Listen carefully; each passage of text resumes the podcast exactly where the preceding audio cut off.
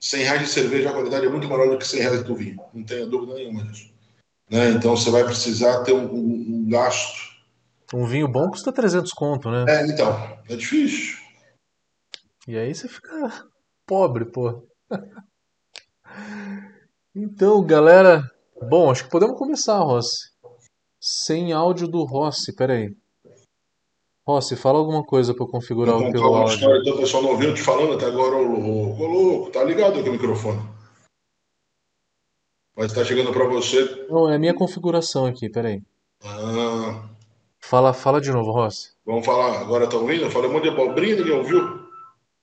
Pessoal do Instagram aí, o Jackson, dá um ok se agora. Tocando. Que hora? Não, nem minha mãe. Não vou dá atender um okay aí. Não vou atender, mas... A voz do Rossi está saindo agora. Tá ouvindo? Tá tocando? Ouvindo o telefone tocar? Falou que agora sim, agora sim. Beleza? Isso. Obrigado, Radriel. Valeu. Bom, tá tudo certo. Bora. Comecemos. Então, primeiramente, pedir desculpas aí por cinco meses longe de live. Aí foi setembro, outubro, novembro, dezembro e janeiro, né? A gente tá em fevereiro. É, fiz um curso de sommelier de vinhos aí, foi muito legal, foi muito bom. É, a gente estava até batendo um papo aqui sobre vinho. Para ter um vinho bom, né, Rossi? Acima de 300 conto, mas 300 conto de cerveja você fica bêbado e toma muito melhor. É, né? é muito mais barato. Porra, tem uns caras que não conseguem parar, né? Hum. Então... E aí eu vou ter que ligar e vai desligar a luz, peraí. Cara, acontece assim, ó, a galera do vinho, a galera do vinho conseguiu entender algumas coisas que a gente ainda está apanhando para entender. E uma delas é que assim tem é, tem vinho de tudo, né? É, é, tem o vinho do dia a dia, tem o vinho para um momento mais especial, tem o vinho que você vai vai poder oferecer ali numa comemoração, na proposta até dos montes de champanhe. Cara, a cerveja é a mesma coisa.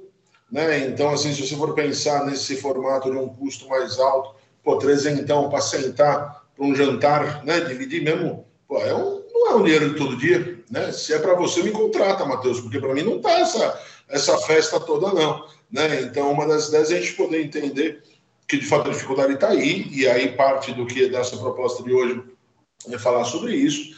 E uma das grandes questões de quando o Matheus veio com esse tema eu virei para ele e falei assim, Matheus, olha só, é, se eu sair falando o que está acontecendo de uma forma geral, nós vamos ter um monte de suicídio.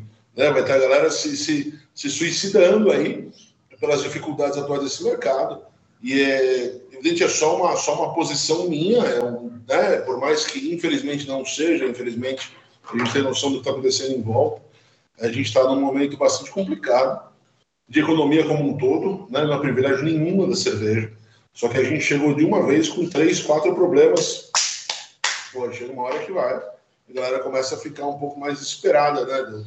Cadê o momento bom? Cadê a, a bonança? Né? Só, só tempestade. Pô, chega uma hora que cansa. Mas nós estamos aí, estamos seguindo. Então, firme. Eu, eu, eu acho que dá para destacar algumas coisas de alguns erros corrigíveis. Acho que é o mais. Está muito barulho, começou a chover por aqui. Tá muito barulho de chuva aí? Tá, tá de boa? Não, não. Tá bom. O... Não, senão só levantar para fechar. O que acontece, assim, a gente tem que entender quais são os fenômenos do nosso problema atual, quais são os fenômenos da crise, né? Então, assim, a gente tem uma crise econômica, né, em, em nível global, dá para dizer assim, mas a gente tem algo que afeta diretamente o consumo de cervejas. De uma forma muito simples, nós tínhamos é, é, é, um interesse público muito maior do que nós temos hoje em dia. Né? O destaque, tudo maior do que a gente tem hoje em dia. Eu acho que a gente está exatamente no momento de favorecer a competência. Acho que está vivendo exatamente essa transição hoje. Então, assim, é, você que ainda não entrou, estuda um pouquinho mais. Fica, fica bom, vai ficar bom com força mesmo, para poder entrar nesse negócio daqui a pouco. Você que entrou e entrou mais ou menos, é hora de parar um pouco, rever o que está acontecendo e aí, de repente, pensar em voltar com um pouco mais de estrutura. Porque na crise, a gente consegue identificar a questão de quem é, de fato tem valor, não é? E o valor é um negócio que, para a gente, é o que faz a diferença em relação à questão do preço. Então, pensem assim, pensem comigo. Nós adoramos cerveja. Eu amo cerveja. O Matheus, eu sei que também. E certamente vários de vocês que estão nos ouvindo têm essa, têm essa questão de amor né, pelo nosso líquido sagrado. Quando nós amamos ou somos apaixonados, você começa a ver valor aonde alguém que nem te conhece só vê preço. É que a nossa conta não fecha. Então a gente consegue entender aquela justificativa que alguém vai falar assim, porra, mas 30 conto uma, uma latinha de cerveja, eu compro um fardo. Eu não sei quanto tá hoje em dia popular, eu não sei quanto custa isso. Mas desde o começo da loja, eu chegava na loja, eu estou no dia a dia, estou lidando com, com a galera que vai lá. Às vezes falha, às vezes eu não estou, mas de uma forma geral eu estou. E aí, nessa conversa de dia a dia, essa história de, pô, eu vou pagar isso tudo no que eu compraria, no que eu compraria um fardo das populares. E aí a gente começa a entender que o problema não está nas populares. A gente começa a entender que o problema que a gente que a gente arrasta, que a gente carrega, que a gente sempre sempre condena, nunca foram as populares. O nosso maior concorrente é a cerveja bosta. A cerveja bosta, o cara consegue colocar um preço lá embaixo com nenhuma qualidade. Aí o povão tá, pessoal, descobriu a cerveja, é sensacional. A gente dá aula disso há muito tempo, dando aula há muito tempo, Matheus, também dá aula, a gente sabe como essa história funciona, de como nem tudo evolui como a gente acha que evolui. Então, o nível de conhecimento externo não evolui como você acha que o seu evoluiu. Né? A maior parte da galera não tomou a chimé que você já tomou. A maior parte da galera não está ainda acostumada com essa realidade cervejeira que nós já estamos. Então, você que já tomou a chimé, sabe do que eu estou falando? Sabe que uma cerveja deve ter dado um sorrisinho aí na hora que ouviu falar o, termo chimé, pensado na sua preferida, a minha preferida é azul. Então, dentro de uma realidade dessa, você provou a cerveja, você sabe o quanto, o quanto é legal pagar 40 e poucos reais por uma cerveja dessa para tomar de gole em gole, bem devagarzinho, para você poder aproveitar cada gota da cerveja. Isso tem a questão da qualidade da cerveja em si, e você carrega esse brilho, eu carrego esse brilho no olhar todo falando de uma cerveja como a Chimé, falo do Orval normalmente, mas esse caso da Chimé, porque eu sei da história, eu sei da questão de poder falar que, que, que foram monges. Você entende? Você sabe, vocês aí sabem do que eu estou falando, deste brilho que nós podemos ter em relação à cerveja. E aí esse brilho é o valor. E aí que a gente começa a ter problemas. Porque a cerveja popular, ela volta sendo uma, uma como se fosse um porto seguro, vamos dizer assim, tá? E o sujeito tá ali, foi uma festinha, gente, de novo, eu tô junto, eu tô com a galera, não fico dando sala de aula, escondido, eu tô no dia a dia, eu participo de evento, eu monto evento, eu sou curador de um monte de coisa por aí, então no dia a dia, pisca, eu tô lá, falou de evento cervejeiro, eu tô no rolê, né? Então, eu falo com a galera, nível nacional, numa boa, a gente ouve muito isso. Ah, porra, eu vou aqui, fui, fui comprar uma, uma cerveja ali, paguei, que o cara estava pedindo, me arrependi muito antes tivesse tomado uma Heineken. E aí o que o sujeito faz? Ele vai e volta para a Heineken no dia seguinte, porque ele, ele entende que é uma cerveja com um custo ok dentro de uma realidade do que para ele está lindo. Está né? Tá lindo para o consumidor nesse sentido. O que ele não consegue mais é voltar com a linha popular da Ambev, por exemplo. Ou da própria Eisenbahn. Não é que eu estou fazendo propaganda para a Heineken, muito pelo contrário. Né? Muito pelo contrário.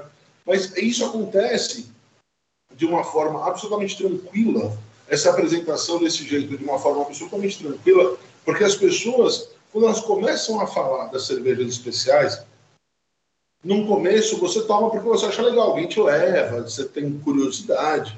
E no segundo momento você fica, só que você faz conta. E aí, a hora que você faz conta, você vai dizer, puta que pariu.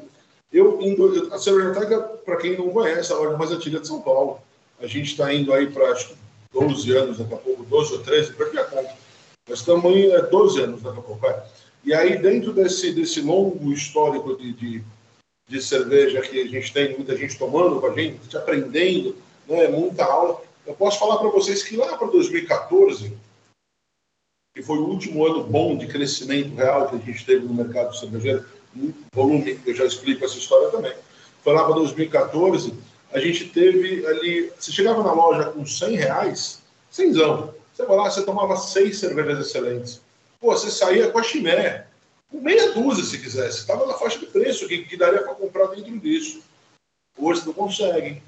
Então, se você chega lá para tomar as latinhas das IPAs modernas, com 100 pontos, você toma duas.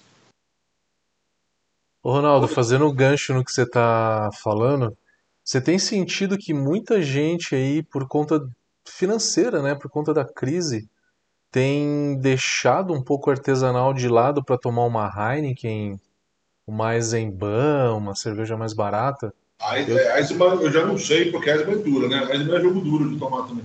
Mas a, a hora que você está falando do, do, quanto isso é real, assim, o sujeito quer tem os mesmos 100 reais que tinha ali um tempo para gastar. Se o salário aumentou tudo como aumentaram as coisas, não aumentou. Ou você me contrata, você que está fazendo qualquer coisa, está conseguindo ganhar mais do que a inflação, me contrata, que eu vou, porque não está não tá essa beleza aqui. Então, as cervejas, as cervejas elas vão sendo lançadas, vão sendo trabalhadas, que o poder de compra do brasileiro não, não consegue.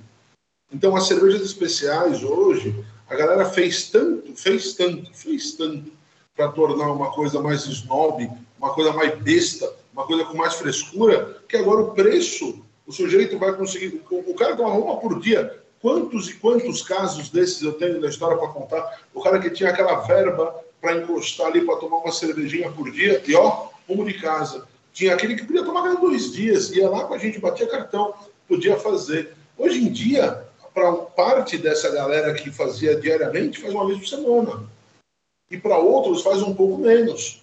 Então eu montava aquela caixinha para a semana, que eu a gente faz isso, né? Eu conheço o teu gosto, sei do que você gosta, a gente troca 70, 70 tantos rótulos por mês, então novidade o tempo inteiro, chegando por aqui, conhecendo o seu gosto, o que eu fazia lá, montava a sua caixinha, te ligava, ó, chegou, tá completa, vem pegar e tal. E eu fazia isso umas 20, 20 e tantas pessoas durante, durante aquele mês, depende de volumes.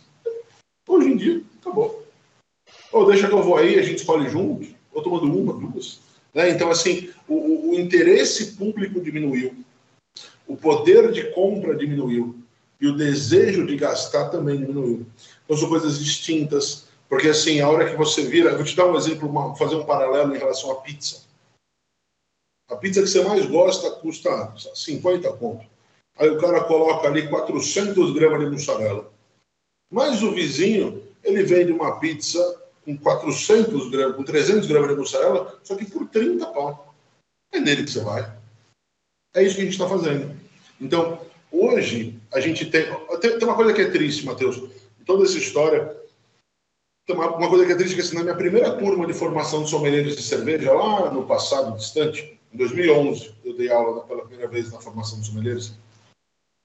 Eu abri a primeira turma e falei assim, ó, nós somos quase 1% do mercado. Eu vou abrir outra turma amanhã, não vou, mas se eu fosse, eu ia falar, sejam muito bem-vindos. Nós já somos quase quantos por cento do mercado hoje, Matheus? Passou dos 3,5, 3,8, né? Imagina. Isso por... Bom, enfim, cada um anda para onde quer. Assim, ó, muito, com muito, muita boa vontade, a gente é 2% do mercado. Esses valores que são somados, que a galera acha que começa, começa a crescer e tudo mais, é o valor baseado, é quando a métrica é o preço. Nenhuma dúvida de que a gente já tem uma fatia superior a esses 4, 5%, nenhuma dúvida disso. A gente está falando disso. Mas de volume, o volume que a gente tem, não, ele não cresceu esse tanto. Então, assim, com muita boa vontade, eu posso falar assim: nós somos quase 2% do mercado. E nesse tempo, nós tivemos um aumento de mil cervejarias, pelo menos. Mas nós tivemos um, um crescimento. Aí, aí, tem uma coisa legal: para onde a gente vai olhar essa situação? Porque eu posso olhar a situação no sentido do. No sentido do. É, é, do número absoluto. Então, assim, ó, eu posso falar assim: porra, eu, eu consegui dobrar o meu público consumidor de cerveja. Olha que legal em público, a gente aumentou umas mil vezes. O que acontece é que hoje a gente tem cada vez o pessoal gastando menos. Então, coisa que a gente não tinha há um tempo atrás, que era aquela coisa assim, ah, é, é, vou fazer ali um churrasco, vou levar para uma galera, a galera vai conhecer, porque não sabe o que é uma stout, não vou falar do que é uma IPA. Hoje, a gente já quebrou uma. Vamos falar das, dos grandes centros, de uma forma geral, e das regiões produtoras de cerveja a gente já quebrou uma barreira longa, bruta, que era o primeiro acesso. Tá? Então, ainda hoje, gente, 2023, ainda hoje, a gente chega e tem hora que oferece uma cerveja para alguém que está ali assim, a pessoa vai falar, eu, pergunto que tipo de cerveja você gosta? Não sabe nada, a ponto de responder, eu gosto do tipo encorpada. Beleza, está tudo certo, porque é a realidade que a pessoa tem. Não tem problema. Só que aí a pessoa só consegue entender, naquele vocabulário simples de quem está descobrindo isso, ela consegue entender que tem três tipos de cerveja e os três tipos são baseados no que fez a, a, a devassa. Então, assim, até hoje, 2023, alguém chega ainda e entende que a cerveja pode ser loira, ruiva ou morena. E dá para comparar só pela cor, dá para a gente conseguir chegar numa questão pela cor, não dá. Mas para uma galera, foi, foi um hiper adianto você sair das cervejas populares e pegar essa linha especialzinha da Devassa. Olha que legal. Tem um momento para aquilo. Né? E alguns ficaram nisso, porque para eles é o suficiente. Para alguns, Ronaldo, vê se... também é o suficiente. Vê se você Agora, tem a mesma percepção. a galera que quer vir para cá. Vê se você tem a mesma percepção que eu. É, em um determinado momento, acho que foi final de 2018 para 2019, a gente teve uma, um aumento muito grande dessa, dessas cervejas de entrada. A Eisenbahn, quando foi comprada e foi e ela expandiu, a Colorado quando expandiu, né? Então essas marcas maiores que acaba sendo uma cerveja de entrada, que aí isso acabou tomando também um, uma certa fatia do mercado aí, que é desse cara indeciso que você está falando, né? É esse cara indeciso que quer gastar pouco, para ele tanto faz tomar uma IPA que tem um amargor muito muito harsh, né, muito áspero, que tudo bem, ele vai na IPA da né, ele vai na IPA da Colorado que praticamente não tem dry hop. Eu senti aroma de malte na IPA da Colorado, a última vez que eu tomei. É, então são cervejas realmente muito baratas. Acho que teve a criação e o desenvolvimento desse nicho de entrada, né? Por conta dessas cervejarias artesanais de massa, né? De, de volume um pouco maior. É, a Ambev, Ambev ainda de um tempinho um pouco maior aí, mas se você estiver falando demais, você corta e a gente muda um pouco. Ambev ela faz parte de uma proposta, de fato, eles, eles propagam isso, como qualquer grande grupo propaga isso, eles não fazem exatamente. O que, que a Ambev faz de melhor? Marketing. É isso. Né? Então, o que, que a Ambev faz?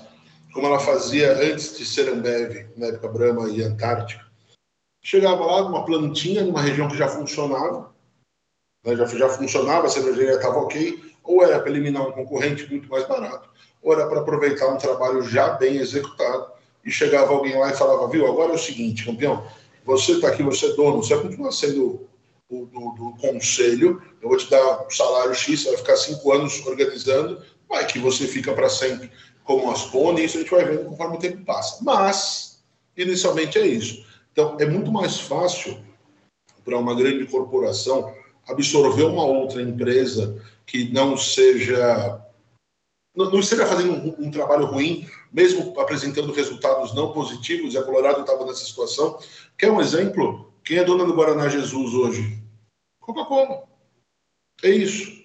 Então, concorrente não é. Não dá. Imagina que a gente consegue comparar o, o, o tamanho de uma coisa com o tamanho da outra. Não pode. Regionalismo, Agora eles estão começando a exportar do, do, né, do, do Maranhão. Agora está chegando aqui de vez em quando, para a galera que não conhece, agora na cor de rosa. É, é divertido ele tomar aquele negócio legal, fora, é um negócio diferentão. E aí a Coca-Cola podia chegar lá, se fosse como era antigamente, essa questão de grandes corporações, pá, vou fechar e vou manter o meu volume de Coca-Cola, porque já tem uma planta fabril perto daqui, com custo mais otimizado do que a sua planta, porque a sua planta não deve ser tão boa quanto uma da, da, dos maiores grupos empresariais do universo. Enfim, a conta é simples, mas nem sempre funciona. Então, às vezes vale ter o cara por perto, vale poder oferecer essa possibilidade. E aí, é, o entendimento da, da Ambev, ele foi diferente do que aconteceu com a Heineken, tá? Então a gente tem que deixar isso bem, bem, são desenhos completamente distintos. A Heineken ela pegou um trabalho já feito pela Skin nesse sentido, então que depois foi comprado da Kirin. Então quem teve essa visão comercial de poder trabalhar com um pouco mais de força cervejas especiais, jamais foi a Heineken no Brasil, foi a nova Skin. A Skin pegou, a Skin fez a aquisição da Eisenbahn, a a Skin fez a, fez a aquisição dos direitos sobre a Devassa, a Skin fez a aquisição da Eisenbahn, e aí ficou com a nova Kirin, a Heineken chegou, o resto da história que vocês vivem até hoje, mais, mais recentemente. Eu vou falar uma coisa que é mais ou menos assim, vocês entenderem um lado que as pessoas não olham normalmente do que aconteceu com a, com a Ambev. A Ambev tem, dentro dos seus contratos de exclusividade, ou teve, tá? Talvez não tenha mais, mas teve. Na época teve.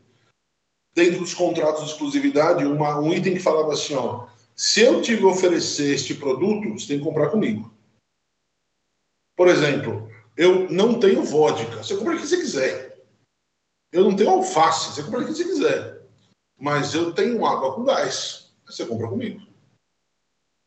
É, é, é a política é essa. É assim que eles fizeram.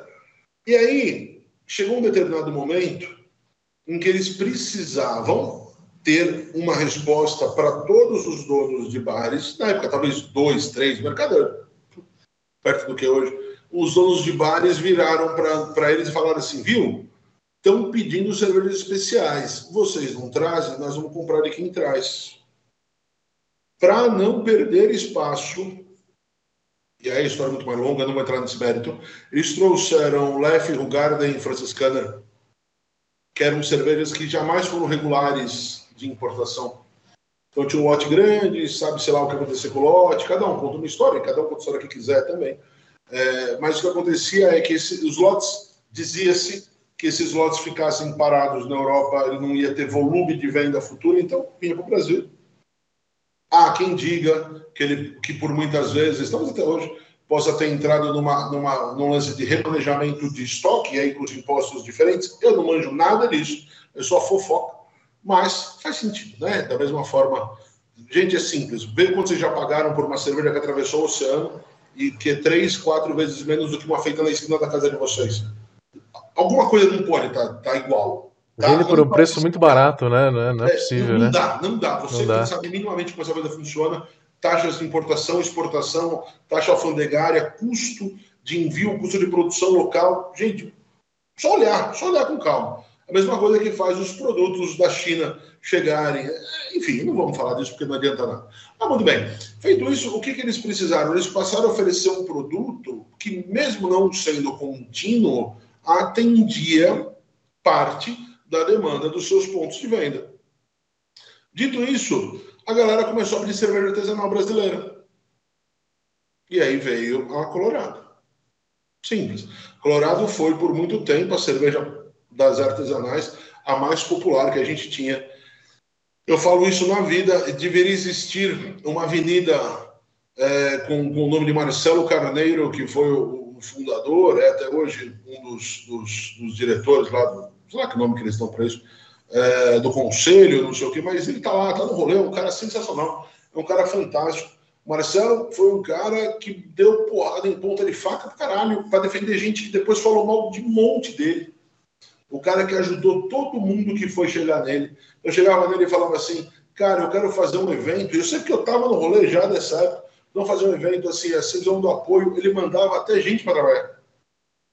Então, o que esse cara fez pelo mercado cervejeiro, tinha que ter uma avenida com o nome dele, porque esse cara, esse cara foi incrível. E aí, talvez por ser gente boa demais, deve ter tido alguns problemas na, de questão é, é, econômica financeira da própria empresa e chegou-se na oportunidade de, de, ter essa cerveja.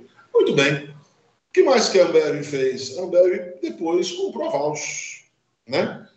E aí era muito claro o posicionamento da Vals. Foi muito claro como a, a, a Ambev conseguiu entender que eles tinham agora, para o mercado brasileiro, três, três marcas que trabalhariam somando categorias, vamos dizer assim.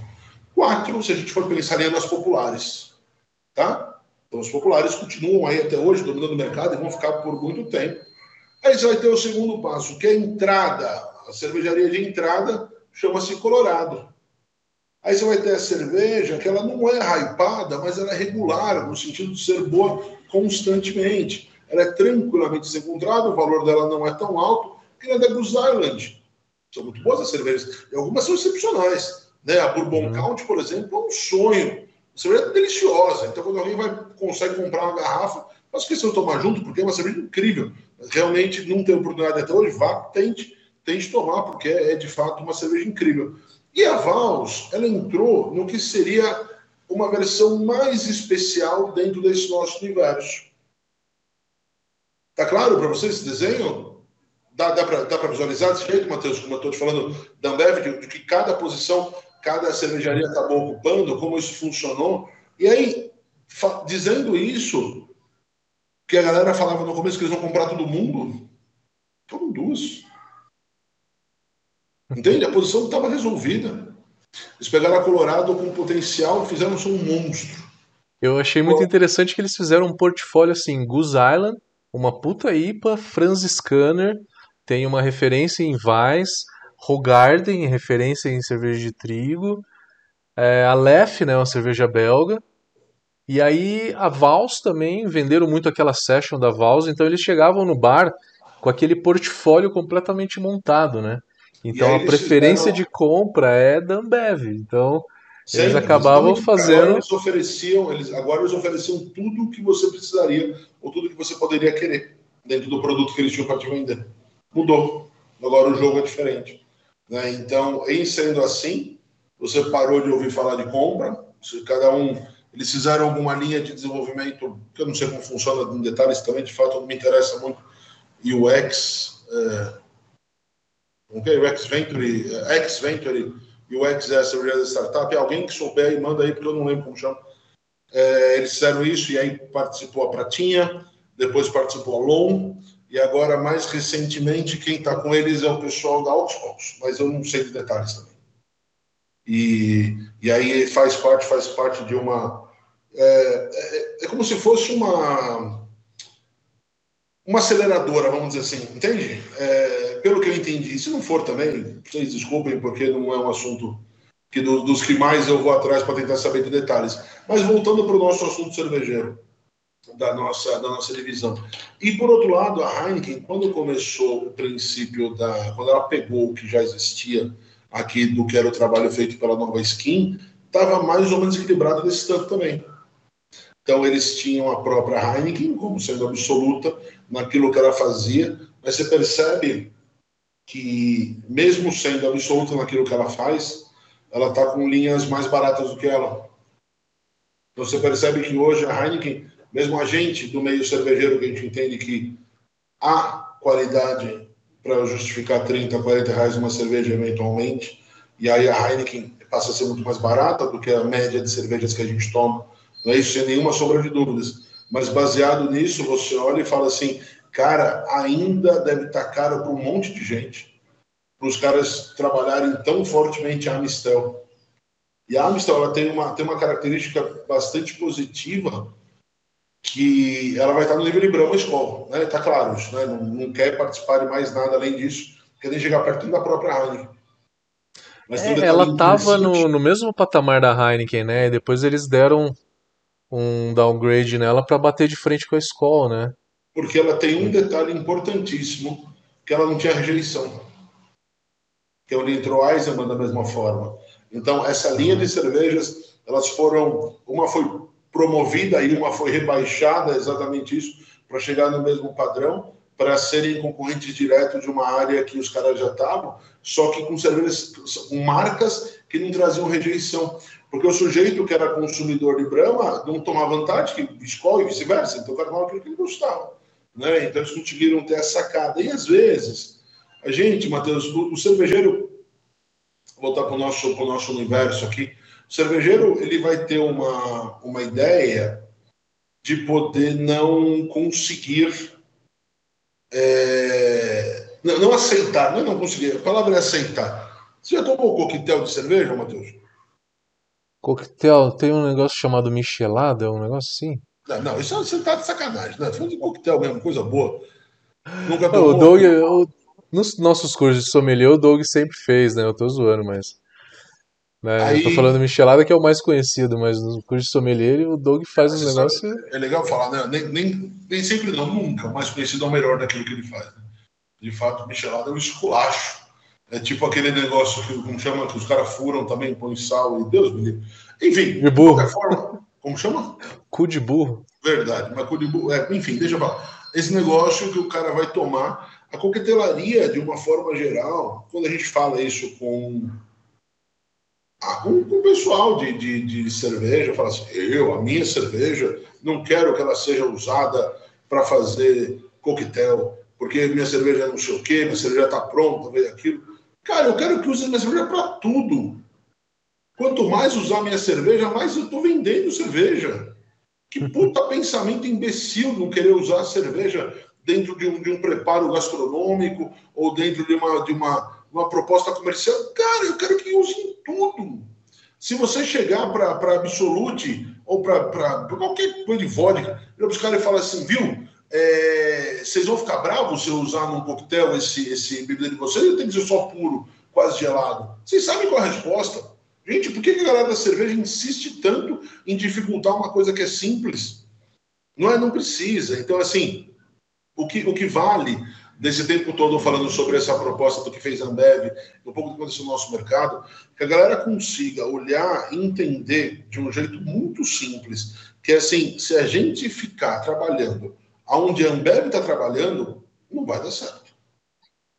Então a gente tem o que fazer dos dois lados. Da mesma forma que existiu o consumidor de, de, de que não conseguia mais pagar pela Heineken, mas não queria tomar Brahma Skol, tá, de Amiston, sei lá quanto custa Amiston, mas está aí dentro dessa, dessa proposta. A gente também tem o consumidor que não aguenta mais pagar 50 conto uma lata de IPA. Entende? A gente tem essa galera também que não quer voltar para tomar Heineken, mas não está conseguindo. E aí a gente abre uma possibilidade gigantesca que a gente não está olhando, que é exatamente essa cerveja que ela vai estar tá com custo um pouco mais baixo, Vai ser que eu falei o exemplo da pizza que eu falei agora para vocês. Não é, é a sua melhor opção? Não, mas é uma opção que me deixa feliz pra caralho, gastando muito menos. É o que, é o, que o, o, o, o ilustre chama de. Como é? A frase que eu mais detesto quando fala de preço é, é. Preço, como que é? Preço versus qualidade, tem uma porra de, de, de, uma, de uma forma que fala isso. Custo-benefício. Custo-benefício é uma palavra que não existe em porra nenhuma, agora existe para cerveja. Agora, assim, se olha e fala assim, ah, agora custo-benefício, é isso. Falta, falta, falta. Visão comercial para a maior parte das cervejarias para entender que o público está aí. Ele só não está aguentando ser como era antes. Então, nós somos, como eu falei, a gente deve ter aumentado o número de pessoas que sabem o que é uma IPA. Se você ficar parado na porta do metrô da Sé, todo mundo que passar, você fala, você sabe o que é uma IPA? Sei. Você milhões de vezes maiores do que era se fosse igualzinho há 10 anos atrás. A gente não está aproveitando. Porque a gente trabalhou, trabalhou, trabalhou, trabalhou. Sabe, sabe uma coisa que aconteceu? Eu sou, eu sou um cara que não morre de amores por rede social, né? Eu sou um cara que não morre de amores por blogueirinho, negócio de influência. Falou que influência já me arrepia, eu já, já quero sair de perto porque me faz mal, assim, alguém que fala que é influência. Deus me livre sem influência. Aí o que acontece? Esses caras que poderiam estar fazendo alguma coisa positiva pelo meio cervejeiro, o que, que eles fazem? Eles saem tomando, na publicação deles, segurando uma lata de Heineken. Olha que bem que, que que são esses, essas pessoas que vocês seguem em redes sociais. Essa gente que não tem nada para dizer, mas tá assim de gente para ouvir. É por isso essa merda não anda. Quando não tá mostrando corpo, né? Peito e Cara, a galera tá dando moral. Sabe o que a gente está fazendo? Uma frase, eu ouviu falar essa frase milhares de vezes. O que a gente está fazendo é bater palma para louco ficar dançando. Nós estamos dando moral para quem nunca vai dar moral para a gente. E um monte de gente que a gente, porra, precisa da moral. Que eu acabei de falar do Marcelo Carneiro, eu não compro Colorado. Eu, porra, não tenho Colorado, tenho nada da Ambev. Mas se eu vou para Ribeirão, eu falo com ele. Porra, porque eu respeito tudo que ele fez pela gente Entendeu? Então, relações comerciais são uma coisa. Agora, o sujeito que já teve cervejaria, quer ter de novo e faz foto, faz, faz videozinho tomando Heineken, é um pau no cu do caralho. Você sabe o que eu tô falando? Não sabe? Sabe? É esse mesmo. Não gostou? Depois vem falar comigo. Heineken é sacanagem, né? Não dá. É, Ronaldão, não, fazendo um. Eu tomo. No, cara, você sabe que eu tomo no questão do Parece que eu estou metendo louco, xingando todo mundo. Jamais. A ideia não é essa. A ideia é como que você pode fazer parte de alguma coisa tendo interesse de poder produzir a sua cerveja, de tentar vender a sua cerveja, ser representante comercial, ser cervejeiro, ser professor, ser qualquer merda disso, que a gente sabe como é difícil, e aí o sujeito vai. O ilustre, alma iluminada, vai lá e sai foto, sai na foto tirando, ah, vai lamber sabão, vai ver se. Ah, blogueirinha não dá, mano, desculpa.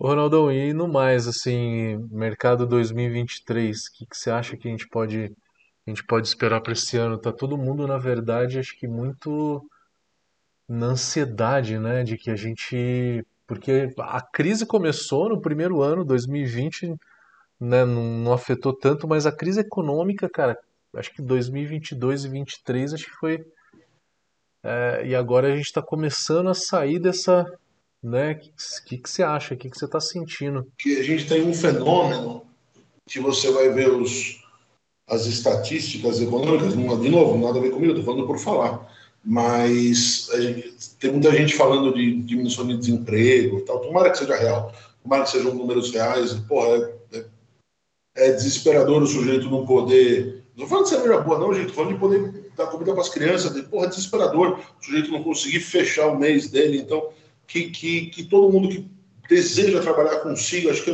pô, se tivesse uma, uma coisa para desejar, para falar com alguém que manda no mundo, ia falar isso, cara, que quem quisesse trabalhar, conseguisse trabalhar naquilo que, que mais deseja, sendo competente, evidente, por méritos e tal, mas é isso, é meio desesperador. Então eu entendo que hoje a gente tem muita gente, muita gente que está recuperando um pouco aquilo que ficou pelo caminho mas os salários eles estão muito menores do que eles eram. Então, uma coisa que é triste, mas é real, e é o que tem aí, gente. Então, assim, é, o cara pensa assim: olha, eu, eu queria trabalhar por 2 mil, mas só consegui um por 1.500. Eu vou, porque é melhor ter 1.500 garantir que os meus filhos tenham que comer, que as contas estejam pagas no final do mês, do que arriscar que eu não vá fazer nada disso.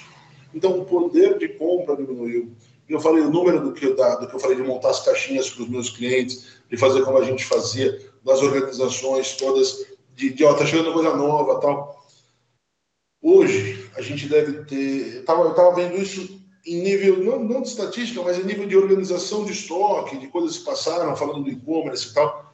Eu acho que eu devo ter que começaram o ano passado e que não estão mais aqui com a gente, ou nos últimos dois anos, vai, vamos lá, 20, 21, que fizeram um trabalho inicial nesses anos, talvez umas 40 cervejarias que passaram para a loja já não estão mais por aí. E aí a maior parte cigana. Cigano fecha muito, cigana, né? Muito, muito. Porque assim, o cigano, ele entrou numa, num, num círculo, né, que você Está tudo certo também, não é que o que está errado, mas ele entrou num círculo que é muito custoso manter o que ele tem. Então, assim, para você que não sabe como funciona, o cigano é aquele sujeito que sabe fazer cerveja ou tem uma receita que ele julga ser boa, mas ele não tem aonde fazer. Aí ele vai lá e aluga, terceiriza a produção, a produção de uma cervejaria para que essa cervejaria possa. Ele pega o produto dele, vai vender, vai se virar para receber depois e por aí vai. É esse personagem a gente teve, ele, ele foi fundamental para o desenvolvimento do mercado cervejeiro. Por mais que muita gente olhe feio, ah, fale de mal necessário, eu não entendo dessa forma jamais. A gente teve um momento muito importante que foi, foi uma migração de mercado, não foi um crescimento. Tá? Foi uma, o mercado migrou ali no final de 14 para 15, por uma questão de aumento de impostos, por o dólar sendo uma loucura e tal as importações ficaram quase impossíveis.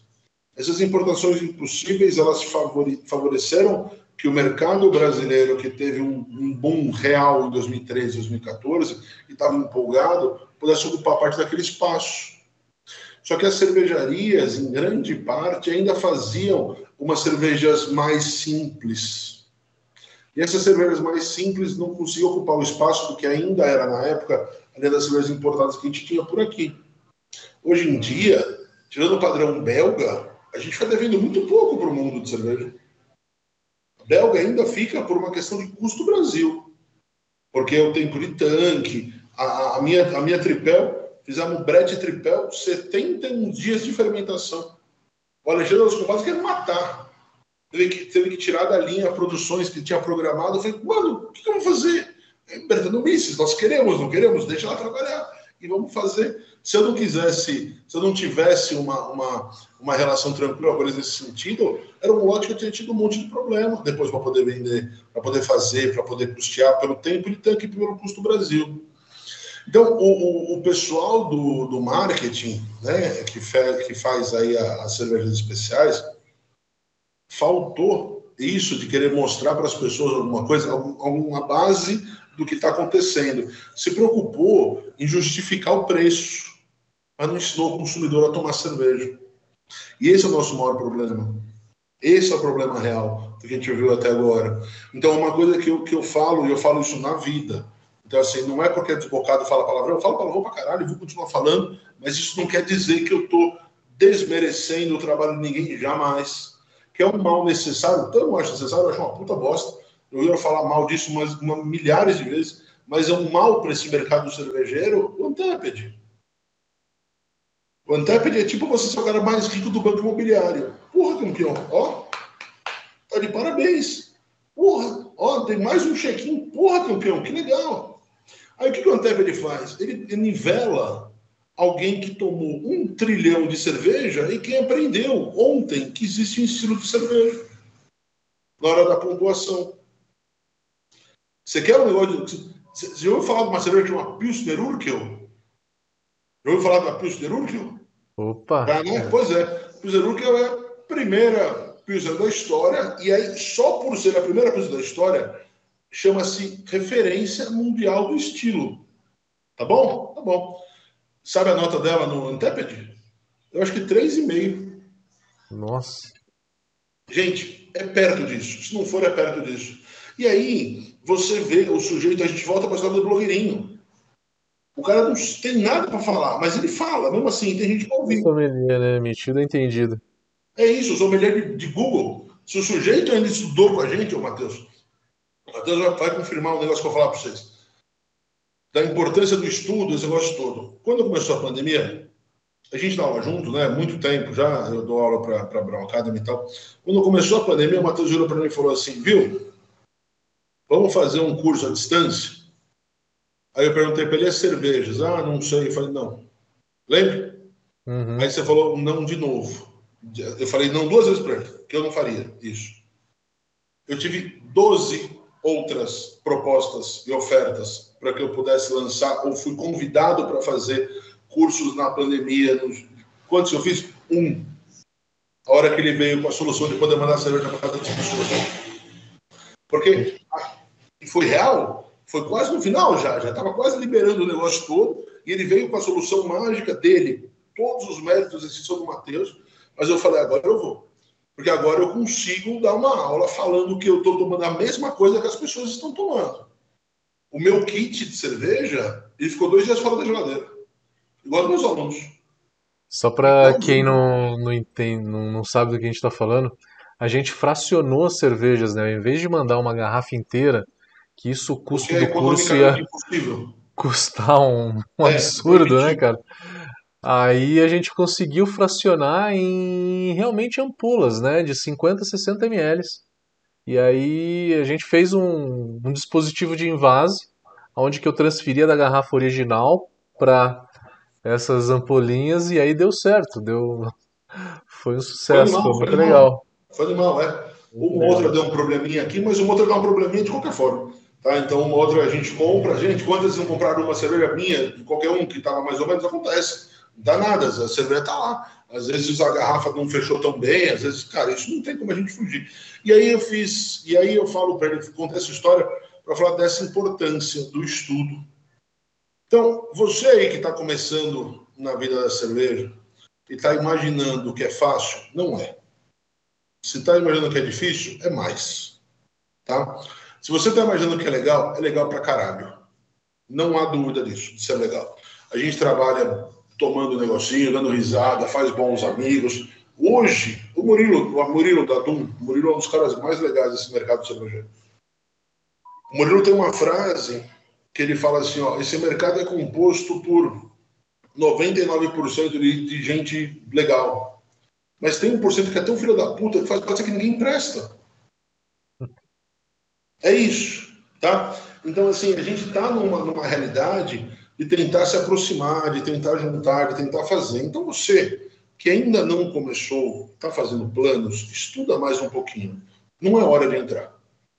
Tá? Não é hora de entrar. Seria muito fácil virar para você e falar, pula na água. Você sabe aquele história da água gelada, da piscina gelada, né? Pula, que não sei o que, tá bom, aí você pula. Não, não é hora de entrar nesse mercado. Está tudo complicado, está tudo difícil, economicamente está tudo bagunçado. Mas é um, você vai ter um bônus. Você de fato quiser fazer isso, que é uma análise de mercado durante seis meses, um ano, que os outros não tiveram, que eu não tive, que o Matheus não teve, que ninguém teve. Porque você vai poder entender exatamente como as coisas estão andando na parte ruim, para depois ficarem boas. Se elas vão ficar boas de fato, é uma questão de tempo. Né? A gente sabe, a economia deve voltar. Hoje a gente tem qualidade, isso assim, que eu falei, a gente não perde quase com cerveja importada, não perdemos. Né? Então você tem esses clássicos. Como que eu vou deixar de ter a primeira opção da história? Como que eu não vou ter uma Stefan ali junto comigo? Como que eu não vou ter uma, uma, uma Chiné, uma Orval? Não, não dá. Uma, uma Fullers? Não dá. Independente do que a gente tem de qualidade do nosso produto, esses clássicos eles têm que ser preservados. A gente tem que ter de vez em quando, até para ver se a nossa referência continua boa. Mas se vocês olharem de uma forma geral, pessoal que está tá decidindo fazer sommelieria, o pessoal que está decidindo é, é, produzir a sua própria cerveja em casa, esse tipo de coisa, vocês têm que fazer se vocês estiverem no, no intuito de poder continuar.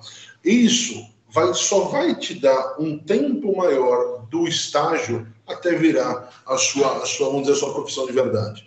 Então, isso é bastante importante. Querendo estudar, se dedicar, tentar trabalhar.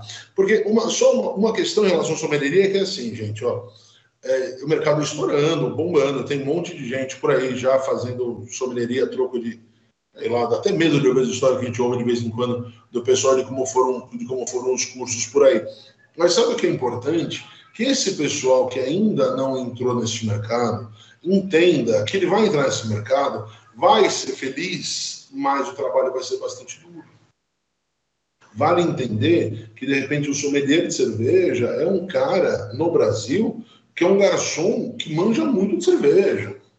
Então, aquela visão do tipo, ah, eu vou ficar aqui só conversando, como seria um metre, né, clássico, aqui, esquece, gente, esquece. Então, se a sua vocação é trabalhar com o público, a sua vocação é trabalhar da noite, assim, sabendo que os horários, não que eu digo no sentido de, de uns horários um pouco mais estendidos, não é aquele horário comercial padrão, tá tudo certo. Vá sabendo que você vai fazer tudo isso. Vai levar a cerveja, vai ouvir a história, vai ouvir a reclamação, vai ouvir elogio, você tá lá para isso, tá certo? A gente está no rolê para isso.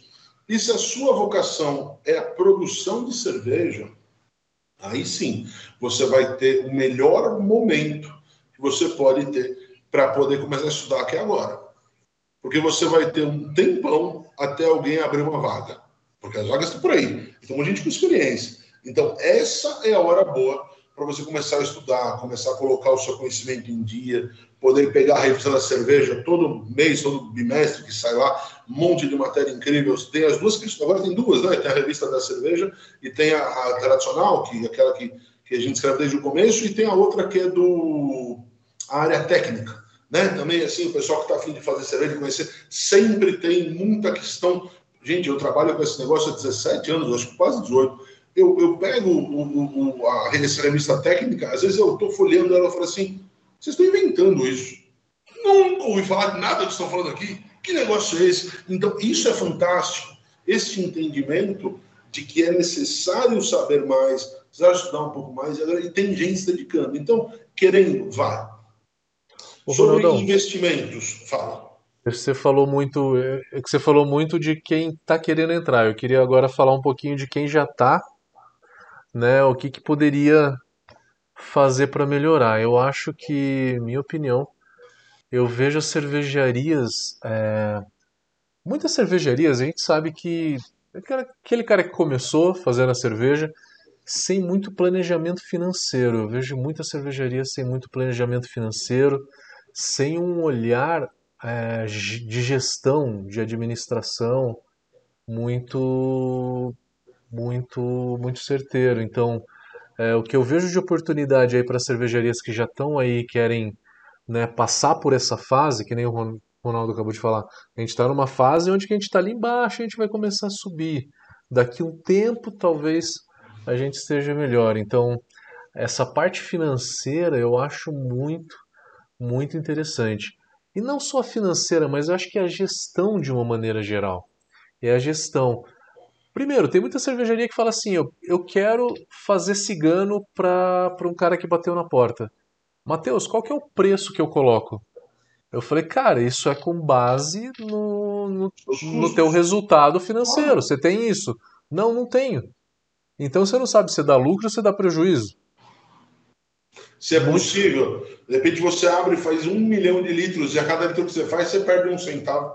Você começa a ficar, né, você vai perder 100 mil dólares de saída porque você não fez conta. Então, é, não, não, não é assim. A galera precisa, ela precisa entender isso, isso é bastante importante. Mas sabe o que acontece, Matheus? Você tem um histórico, a gente tem um histórico de conhecer um pessoal que já foi, que já teve de tudo que teve na moda. Então, o cara teve paleta mexicana, o cara teve é, é, é videolocadora, pizzaria delivery, é, fala aí, paintball, kart indoor. Pô, tava na moda, o maluco tava lá. Agora deve estar tá tendo negócio de, de, de é, beach tennis, que é a última dessas modas. Então, cara teve tudo, agora tá nessa onda de beach tennis. Daqui pra frente vem a próxima. E no mercado de cerveja, a gente teve muita entrada de gente que veio encantada por alguém que contou uma história cheia de paixão, mas com nenhuma razão ou com pouquíssima razão. Então, o que a gente mais vê hoje, eu mais vejo, sei lá, porque eu tenho. De fato, gente, ano passado foi bem difícil, né? Foi muito difícil. E uma coisa que eu optei por fazer já, sei lá, metade dele para frente, é aquela coisa de ligar. Quem, quem me influenciou nesse sentido por ter feito isso mais de uma vez comigo?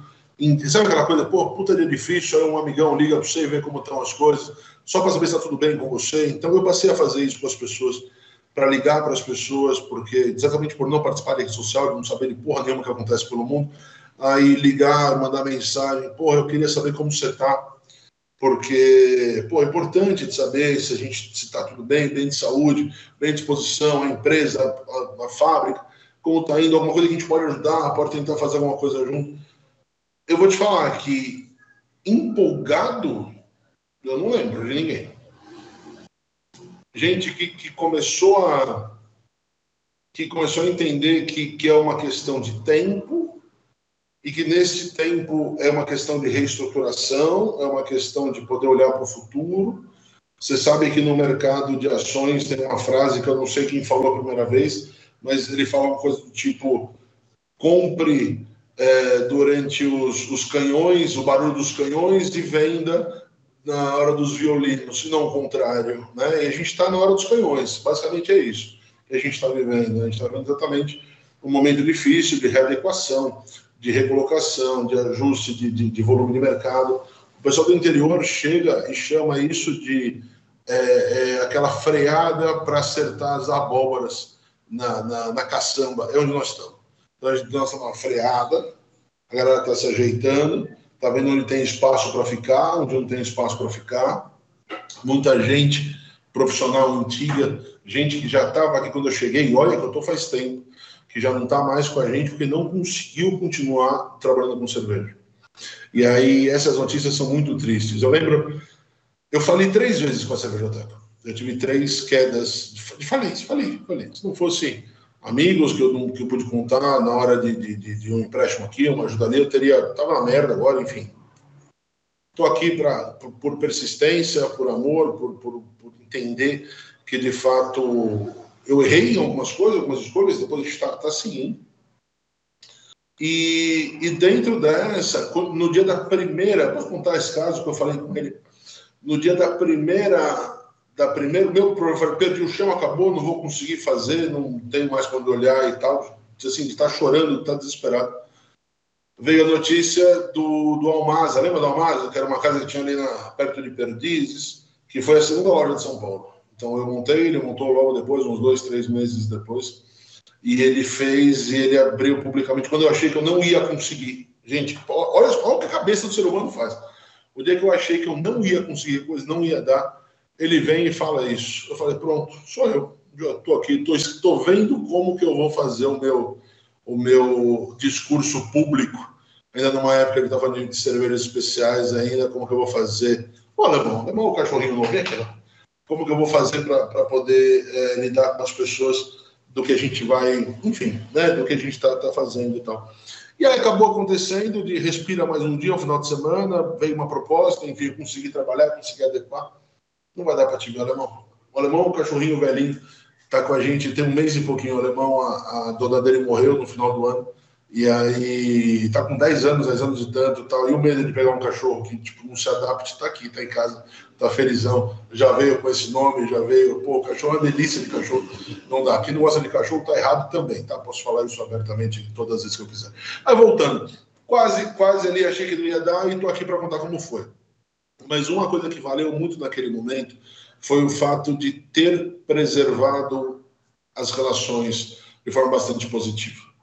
Então, assim, o pessoal, isso vale para vocês que estão com problema, que estão pensando em conhecer as pessoas, ou que já entraram e não sabem muito para onde olhar. Dá uma olhada em quem está ao seu redor. Se você olhar em quem está ao seu redor como se for um concorrente, está fudido. Porque 2% de qualquer coisa é merda de qualquer coisa. Você quer 2% de um bolo? Você quer esperar o bolo crescer para você ficar com uma bela de uma fatia? É isso que a gente vive. Então, a minha dica, e eu tenho feito isso, buscado essa galera que de fato tem bastante história para contar. Então, dá uma olhada, você que está numa cidade qualquer, que talvez não tenha na cidade alguém para poder fazer um bate-papo como esse, mas na cidade do lado tem uma cervejaria com uma situação que pode estar igual à tua. E talvez juntos a gente consiga sair, tá certo? Juntos nesse sentido, bate uma ideia, fala assim, pô, você está falando uma coisa que eu nunca pensei. Quantas vezes já passamos por isso? Quem nunca? Não é isso? Então, eu acho que o importante nosso, agora assim, ó, as palavras de ordem para esse ano, paciência. Eu acho que essa é a palavra de ordem. A segunda palavra de ordem para esse ano é assim, é, não faça besteira. Então, assim, se tiver na dúvida se pode ser besteira, não faça, porque deve ser besteira. Você pensou, será que é? É porque, olha, tem uma chance gigantesca de ser. Então, cuide dos seus investimentos, cuide das suas, da, da sua questão futura. E aí, naturalmente, o ritmo vai voltando. O que a gente tem que fazer é começar a pensar em algumas coisas que elas passam a ser é, não cíclicas. Vamos colocar outro termo do mercado financeiro que fala de, de, de setores perenes, setores que durante todo, todo ano vai ter alguma coisa. Então, por exemplo, você vai tomar uma pilsnerzinha, porque não faz frio no Brasil, né? Faz um dia aqui, um dia ali, não tem um inverno que, que você vai poder, é, como é o nosso calor, né? Pô, nós estamos aqui, que horas são? Já são oito, nove, horas são? Parece que está uns 45 graus lá fora está chovendo, né? Então, calor abafado, então a gente vai tomar pilsner o ano inteiro, não vai ter problema. Mas, se você resolveu fazer uma produção de pastry stouts, todas elas com mais de 14% de álcool, você está fudido. Porque você está pensando numa coisa, e é só um exemplo extremo, tá, gente? Não é nada demais. É só um exemplo extremo. Porque você está se preocupando demais, demais, com alguma coisa que não é perene. Ter lançamentos contínuos é muito bom. Só que ele só é muito bom se ele for associado à constância. Nas consultorias, quando eu faço consultoria, eu faço exatamente isso. O que, que você quer? Então, quando, quando a pessoa me liga, a gente conversa e fala assim: eu preciso que você me tenha algumas respostas para a próxima conversa. Não adianta, né? Eu vou, vou, pessoalmente, vou te falar o que tem que ser feito, vai chegar, vai esquecer, então eu já vou te antecipar o que, o que eu quero, o que eu preciso que você faça. Que assim, ó, Onde você quer estar daqui um ano? Onde você quer estar daqui dois anos? Onde você quer estar daqui cinco? Isso é importante demais. Porque se você projetar o que vai ser o quinto ano, já começando por ele, a chance de você não precisar se atrapalhar demais em relação à troca de panela, troca de equipamento, são duas dores de cabeça. São, duas, são dois custos de instalação, é custo de desinstalação, desinstalação. você vai ter que despachar o equipamento velho que você comprou. E às vezes essa conta não é feita, porque é só imediatismo. Então, assim, eu vou falar números bem ilusórios, mas só para que vocês entendam. Então, assim, se você for gastar 100 mil para fazer o seu tanque inicial de 500, a sua proposta de panela de 500, mas se você fizer uma continha assim, olha, se eu gastar 130, eu já faço uma estrutura que daqui a pouco é só expandir, não preciso mais trocar. E é isso que às vezes falta, essa visão comercial que o Matheus falou, esse entendimento do que vai ser feito daqui para frente. A galera faz uma estrutura achando que está tudo certo, e na hora que tem que ter uma máquina de invase, não tem de pôr. É planejar corretamente, porque acho que o pior cenário seria a troca de galpão, não é nem a troca da, da cozinha, né? A troca do galpão que seria um negócio e acontece. Trágico, né? E, e acontece, acontece. E, então, se você, se você não fez uma estrutura pensada minimamente sobre, sobre o que vão ser os seus próximos passos, a chance de a hora que você chegar neles é que você tenha muito mais trabalho, muito mais despesa que teria se você tivesse planejado desde o começo. Então, isso é um, é um ponto importante. Um segundo ponto bastante importante para quem está por aí é assim, ó. Dá para ter uma cerveja hype? Dá Dá para ter uma cerveja leve, não sei o quê, tipo das mais baratas? Dá. Dá para ter as duas coisas juntas? Não dá. Então, se você estiver começando, pensando em fazer alguma coisa assim, ah, eu quero ter, eu quero estar junto com a Dogma, com a Everbrew, com a Croma, eu quero estar junto com essa galera aí, fazendo aí uma, uma, uma, uma cerveja mais hypada, uma cerveja de 40 conta latinha, só que para sustentar a cervejaria, também vou ter ali um, um chopp de festa para vender a 10 pau litro, não vai dar certo. Não vai dar certo. Outra coisa que a gente sabe que não vai dar certo é quando o mesmo, o mesmo iluminado, o mesmo iluminado, ele vai comprar o um insumo, produzir a cerveja, fazer o invase, fazer todo o CIP, vender a cerveja, entregar, mandar o boleto, cobrar que o cara não pagou. Tá assim de gente fazendo isso. Aí o jeito é assim, ó. Se isso der certo, vai dar tudo errado. Porque se você conseguir dar conta de tudo, você não vai dar conta de crescer. E aí, o que você conseguiu de resultado positivo é insatisfatório para você contratar mais alguém. Então, o planejamento, associação, juntar com algumas pessoas, isso é muito importante. Uma das coisas que a gente vai fazer agora, já está encaminhado até, viu, Matheus? Estou esperando até que cobrar o Bruno. Bruno conhece também, amigo nosso Bruno advogado tal, eu, eu, nós constituímos, a palavra é essa, nós constituímos o, o, o polo cervejeiro da Grande São Paulo. Opa, que legal. É, porque é exatamente nessa, nessa proposta de poder tentar se ajudar, se ajudar fazendo evento, se ajudar em política de compra, se ajudar em política de distribuição, nós vamos fazer isso para breve. Eu estou esperando agora só, de fato, algumas. algumas Vou esperar, enfim, estou esperando porque não depende mais de mim o que eu podia fazer. Uma galera muito bacana com a gente aí também desde o começo, a Rogéria, da, da X Craft Beer, o Frank da Tria, a, a Dani da, da Cia de Braçagem.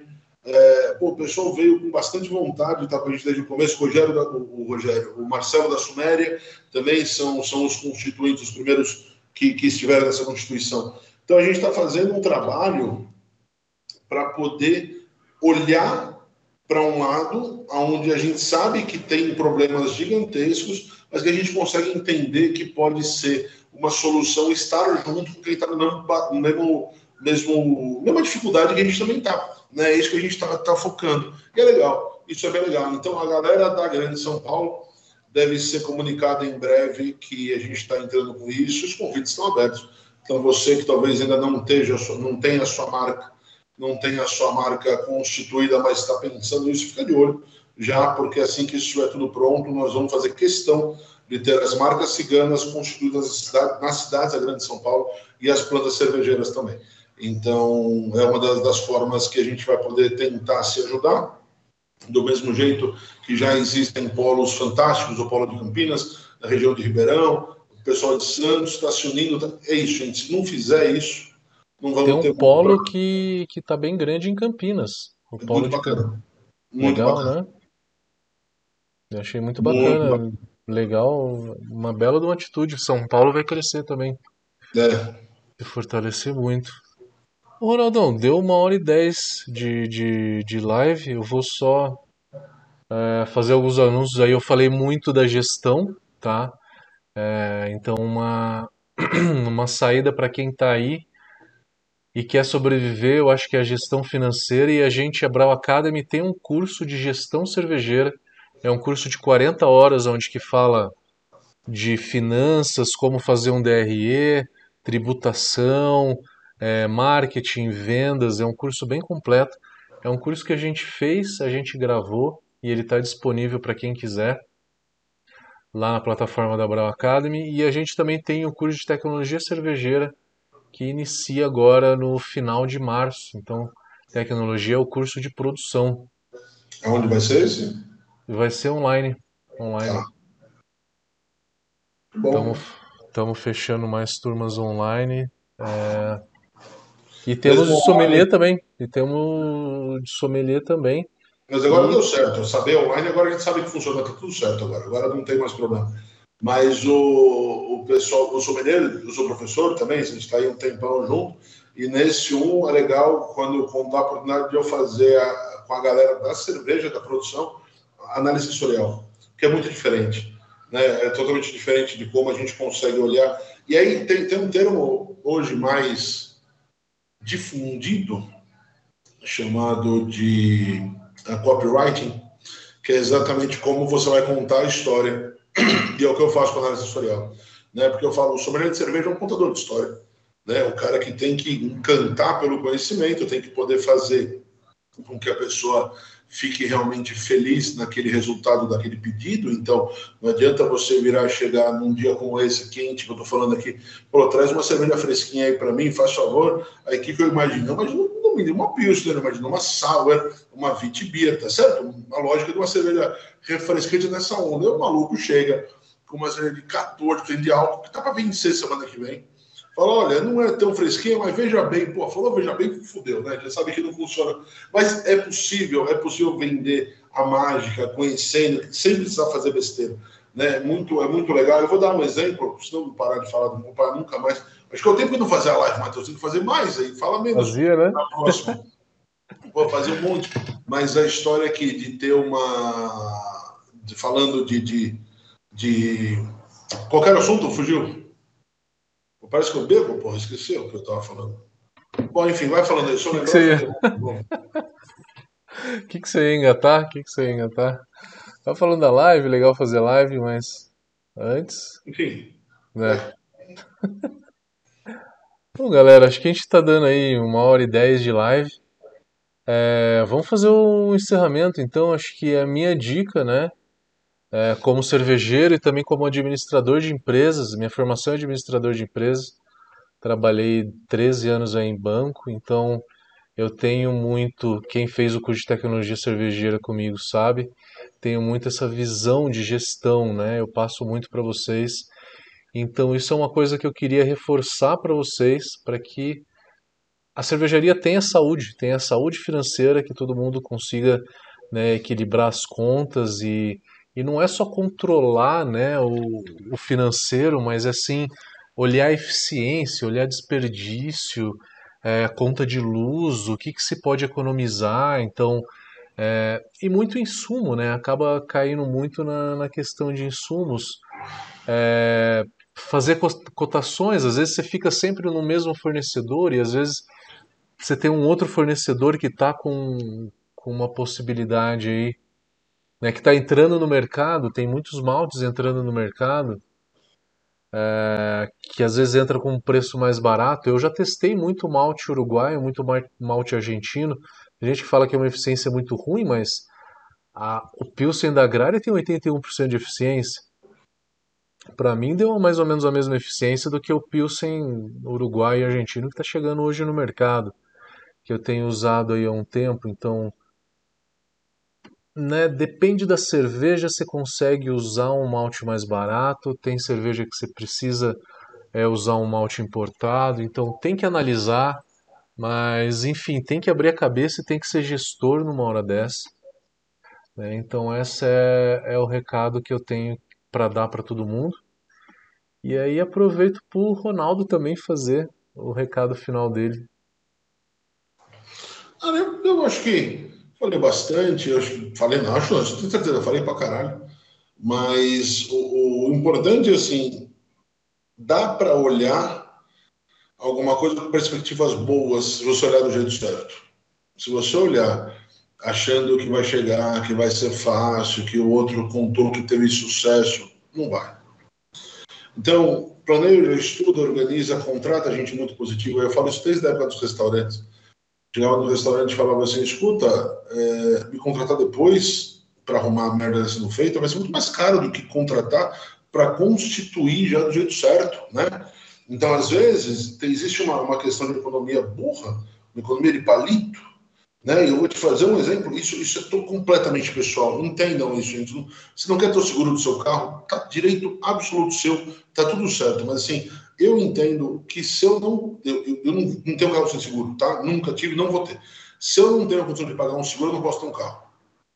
Isso, para mim é fato, tá? Porque eu entendo a importância de poder fazer isso, arriscar perder um, um patrimônio e tal. Então, é a mesma coisa essa. Se hoje o seu planejamento ele não te permite ter um profissional bom trabalhando com você, refaça o planejamento e espera mais um pouco. Porque a história de barato sai caro, sai caro de qualquer coisa que vocês compram, de qualquer coisa que nós compramos, por ser promoção, porque está ali no Shopee. Gente, a chance de você chegar e não ser exatamente aquilo que você queria é total. Talvez funcione. Num, num... A gente estava aqui. Pô, eu comprei uma, comprei uma câmera, filha da puta, aqui, ó. Inclusive, estava aqui, foi problema do começo da, da nossa live. Eu acabei demorando para entrar. Eu comprei aqui Full HD, não sei o quê. Pô, eu tô mais feio que eu tô aqui, porra, nessa câmera. Que negócio idiota é esse? É certo que não é pitangui. Se fosse pitangui, eu tava bonitão, mas não é o caso. Mas sabe isso de estar tá comprando? Nem paguei tão barato. É o tipo de coisa que não devia ser. Então, às vezes, o barato sai de fato muito caro. E nesse sentido, você trabalhar com alguma coisa de, de estilo, de formação, de característica de cerveja, tu faz. Essa, essa, o, o exemplo que o Matheus deu na nossa conversa sobre IPA, a hora que ele falou do Harsh presente, aquele, aquele, porra, isso é sensacional. Então, assim, o sujeito faz uma cerveja ruim, mal feita, para poder ficar amargo, ele sabe como usar mal o lúpulo. É fácil Pegar usar lúpulo, lúpulo barato, né? Hã? Pega um lúpulo barato e. E deixa lá, faz um dry em seis dias, né? Para você, você ganha astringência em todos os lados. Quando você tem astringência, sua percepção de doçura diminui. A cerveja pode, ela vai parecer mais amarga. Fácil que vai. Vai ficar uma bosta. Então, para evitar que a cerveja fique de fato uma bosta, vale um estudo muito calmo. Então, assim, ó, de novo, 2023 é um ano de oportunidade. Tá? A gente está no, no, no, auge do começo. Como é, infelizmente, eu aqui acho que vai piorar ainda do que a gente está vivendo. Mas a gente está no momento de, de início do furacão. Então, se você está no furacão e você consegue estar tá com os dois pés bem enraizados dentro da sua proposta comercial, da sua lógica, você vai passar por isso. Eu espero que passe. Eu espero que em breve a gente possa fazer uma live de como foi bom a, a, superação desse momento maldito que a gente está vivendo, de como foi bom a gente ter esse mercado chegando em 10%, não só 2, não só 3, que ao invés de 1.300 cervejeiras, a gente possa ter 50 mil cervejeiras no Brasil, que a gente tem espaço para isso, tem, tem como fazer esse negócio todo, e que a gente tenha cada vez mais entusiastas falando de cerveja. Não bobos, como não tonto, como eu e Matheus, estão aqui falando uma hora sem tomar um gole de cerveja. Eu trouxe, não peguei, deixei lá. Olha que burro. Agora, a garganta tá... É isso, que a gente possa cada vez mais ter mais gente com a gente falando de cerveja, sorrindo enquanto fala de cerveja. E é isso. É isso, galera. Então, primeira live do ano aí, tanto minha quanto do Ronaldo. Né, vamos fazer, vamos fazer isso mais. E para mim, por cinco meses sem live, para mim é um prazer estar aqui com vocês. E contem que toda quarta-feira Brown Academy vai ter live às 8 horas, estamos retomando aí. Tá? É, antes era de segunda, terça, mas quarta-feira a gente está com uma audiência melhor. Todo mundo prefere às 8 horas também, então. Então é isso, estamos de volta. Semana que vem volta a série de estilos, tá? Conteúdos cervejeiros aí. É, a gente tem novidade também naquele cálculo de amargor. Conseguimos um espectrofotômetro para fazer para fazer análise do amargor, então vamos fazer vários testes aí. Então preparem-se para a versão 2.0 da nossa do nosso cálculo de amargor aí, já lançamos 1.0, agora 2.0, vamos melhorar muito ela. Esse ano é aquela coisa, é o ano da realização, é o ano de botar a cabeça para fora, né? Que nem o Rambo coloca a faca no meio dos dentes e, e vai para cima. É, a gente tem que sempre olhar para frente, por mais que a gente esteja num cenário desafiador, né? E tá mesmo. De fato, cada vez que a gente olha, é, eu, eu, vou falar, se a gente fizesse essa live aqui lá em novembro, é, eu ia falar, puta que pariu, o que, que eu vou falar para essa gente? Então, parte do que eu, do que eu agora já falei aí de entendimento de futuro, entendimento de posições sobre os setores, eu já estou muito mais tranquilo do que eu já estive quando. Cara, que eu senti que, que a gente ia ter momentos bem difíceis para frente, não foi em novembro, foi antes. Acho que o bom de você já estar tá, tá dentro da mesma área que você faz há bastante tempo é a reação mais rápida, né? Então, dessa vez a reação foi mais rápida do que foram as outras vezes. A hora que eu vi que a merda ia acontecer, opa, muito mais aqui. Né, cara? Acho foi que foi o pior semestre da Brau Academy, foi uhum. o último semestre do ano passado. Mas tem uma frasezinha bonitinha que fala assim, né, que, que as coisas boas na vida passam, mas felizmente as ruins passam também, né? Então a gente vai passar por isso, daqui a pouco a gente vai estar de novo cheio de um motivo para dar dando risada com os amigos, bebendo, fazendo festa, aglomeração, esse negócio tudo já está voltando. E aí, cada vez mais, e aí você que ainda não teve oportunidade de ir numa festa cervejeira grande, vá, que é delicioso, é, de fato é muito gostoso, os festivais, as festas que a gente tem aí disparados no Brasil. E é isso, me encontrando num deles, estou à disposição para aquele brinde, para a gente poder, poder tirar, tirar uma, um sarro dos blogueirinhos, não dos blogueirinhos, só os que são ruins. Os que são bons são bons. Tem uma galera fazendo um trabalho incrível com gastronomia, foto, lindo, trabalho lindo. Mas não falta com vários com Heineken. Minha briga é com quem fala que é desse nosso lado e vai fazer foto com grandes corporações. Não seja esse tipo de gente. Não seja. Ajuda artesanal. É isso aí. É isso aí, galera. Tem, tem um gordo que fala uma frase há muito tempo que fala assim: mais cerveja, menos frescura. Não esqueçam disso. Conheço esse cara. Valeu. Valeu, Valeu Ronaldinho. Tudo, Tudo de bom. Valeu, galera. Valeu.